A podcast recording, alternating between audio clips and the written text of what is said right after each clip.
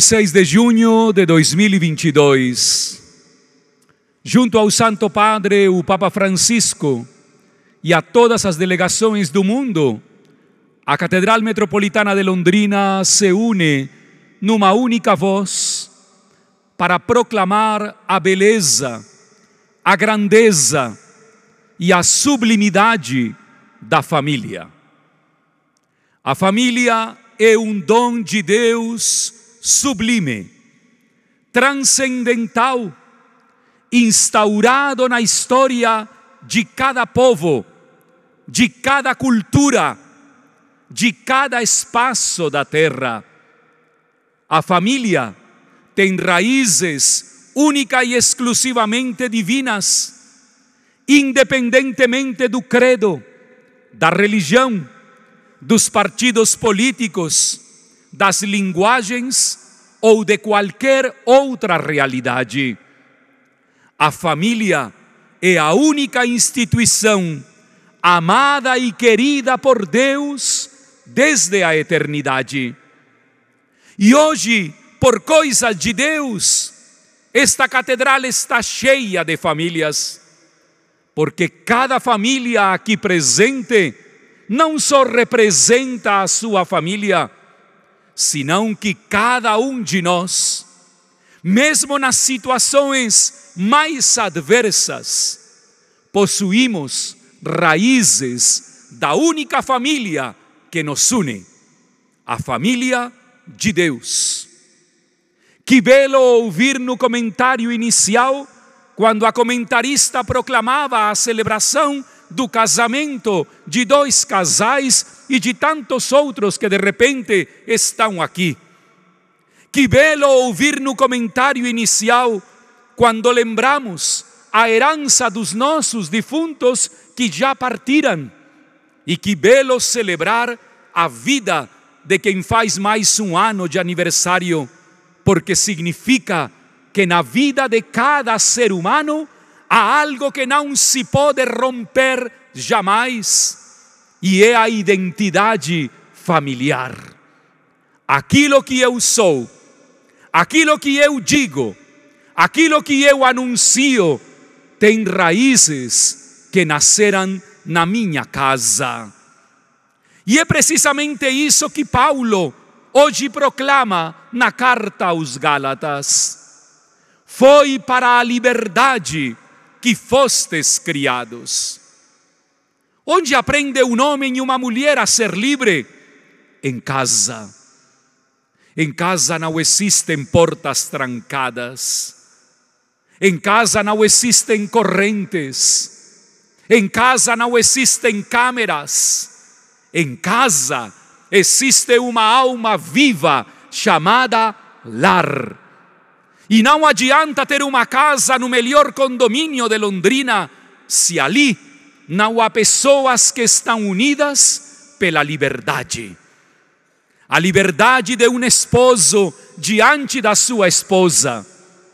A liberdade de uns filhos diante dos seus pais e diante dos seus irmãos. A liberdade para brincar, para rir, para chorar, para partilhar essa liberdade só se encontra em casa. Na minha casa nunca serei o padre Rafael. Na minha casa não tenho título. Na minha casa tenho um apelido com o qual minha mãe, meu pai e meus irmãos me chamam com amor. E só eles têm direito a me chamar assim porque me amam. O amor de uma família independentemente de estar estruturada ou não, é uma família na qual Deus habita. Por isso, o Papa Francisco, antes de ontem, dizia para toda a igreja: o único espaço onde uma pessoa pode entender que o amor é válido é em casa.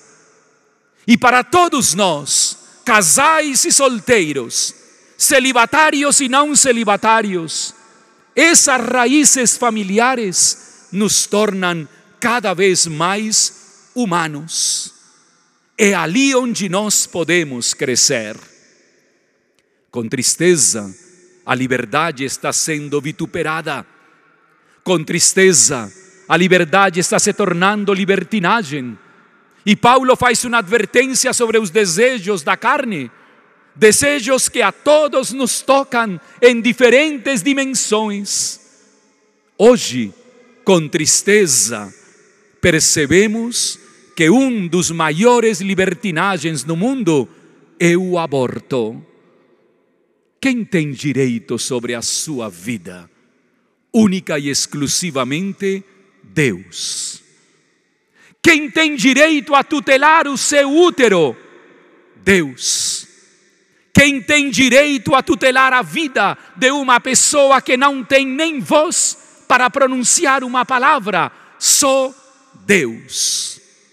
Qualquer tipo de aborto sempre será homicida provocado diretamente e decidido, sempre será um pecado mortal. No aborto, há a maior negação contra a liberdade. E quando uma sociedade, quando uma nação aprova o aborto, é uma sociedade escrava dos seus desejos, escrava da sua grande maldição, acabar com a vida dos inocentes. Quem acaba com a vida de uma criança no útero materno, acaba com a vida de um paciente terminal na UTI praticando eutanásia. Quem constrói uma sociedade defendendo direitos exclusivos para a mulher, dizendo que ela não tem direito a repensar durante a sua gestação o amor que esta criança merece, está mentindo e está enganando diante da lei divina natural. Só Deus pode garantir a minha vida. Nenhuma congregação, nenhum congresso, nenhuma instituição jamais poderá avaliar, assinando positivamente o aborto para destruir uma criança no ventre materno a sociedade chegou ao maior dos escândalos.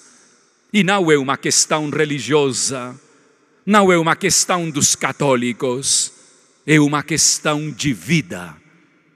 Quem opta pelo aborto, opta pela morte homicida e terá que comparecer diante do tribunal divino, porque estava no teu ventre e não me acolhestes. O Senhor nos ajude a crescer na liberdade, pois a liberdade é para Cristo e foi para a liberdade que Cristo nos libertou. Amém.